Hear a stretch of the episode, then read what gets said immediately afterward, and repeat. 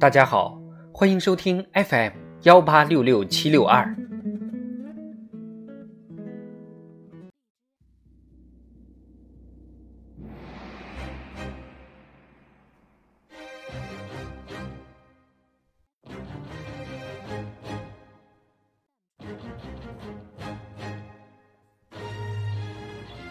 庆祝中国共产党建党一百周年特别节目《中国共产党一百年大事记》。一九四七年，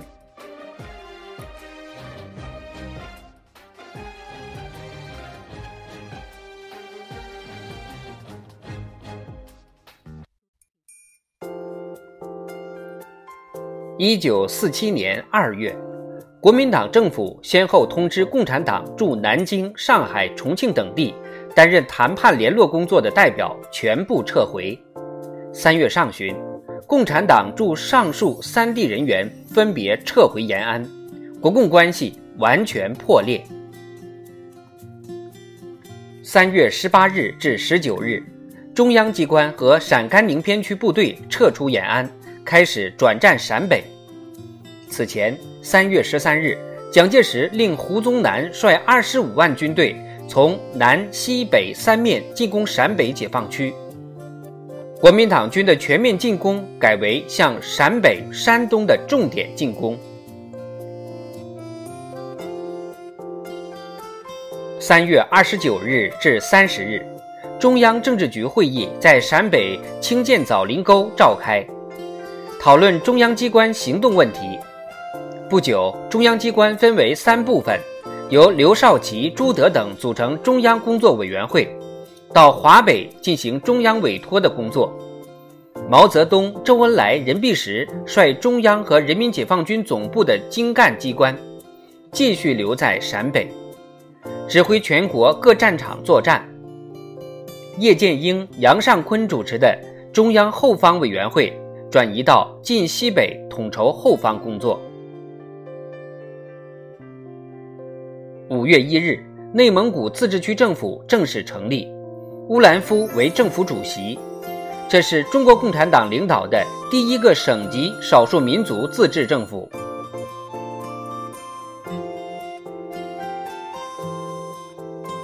五月二十日，南京、上海、苏州、杭州学生五千多名走上南京街头，举行挽救教育危机联合大游行。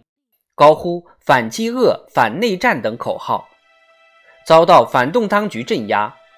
同日，北平七千多名学生也进行了反饥饿、反内战示威大游行，即“五二零”运动。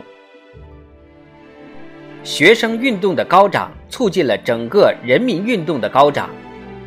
一九四七年，全国二十多个大中城市中，先后有三十多万工人罢工。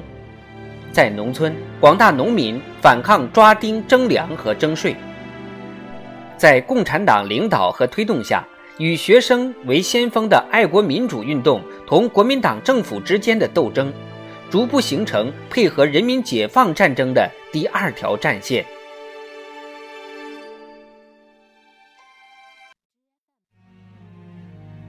六月三十日，刘伯承、邓小平率领。晋冀鲁豫野战军主力强渡黄河，揭开战略进攻的序幕。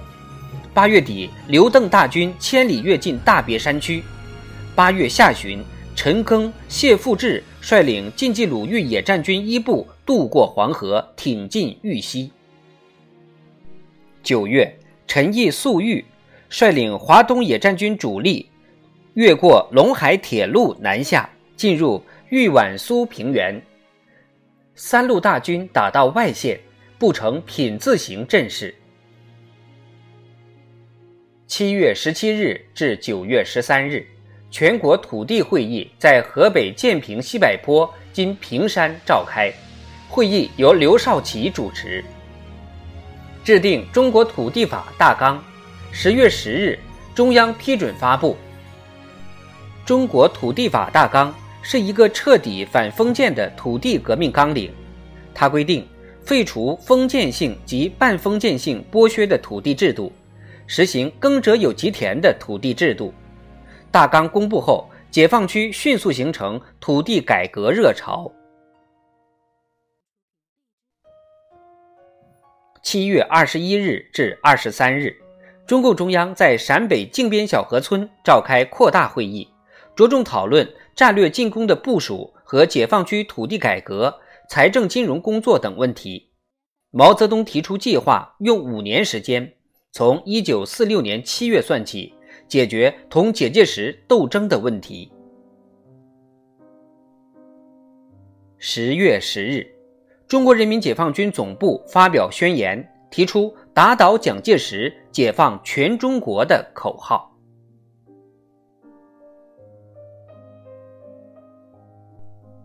一九四六年秋至一年底。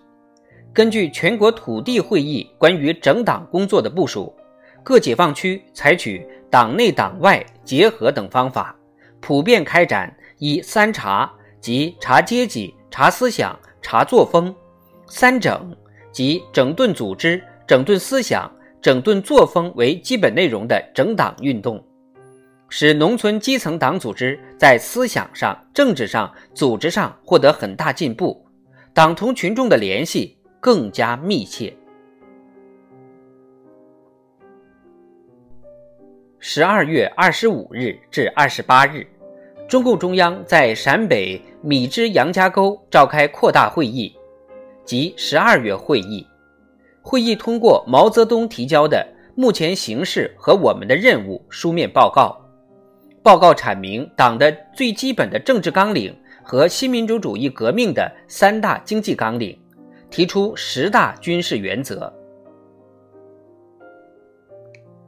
一九四六年秋至一年秋，解放军利用战斗间隙，从阶级教育入手，运用诉苦、诉旧社会和反动派给予人民之苦，三查即查阶级、查工作、查斗志，三整即整顿组织、整顿思想、整顿作风等方法。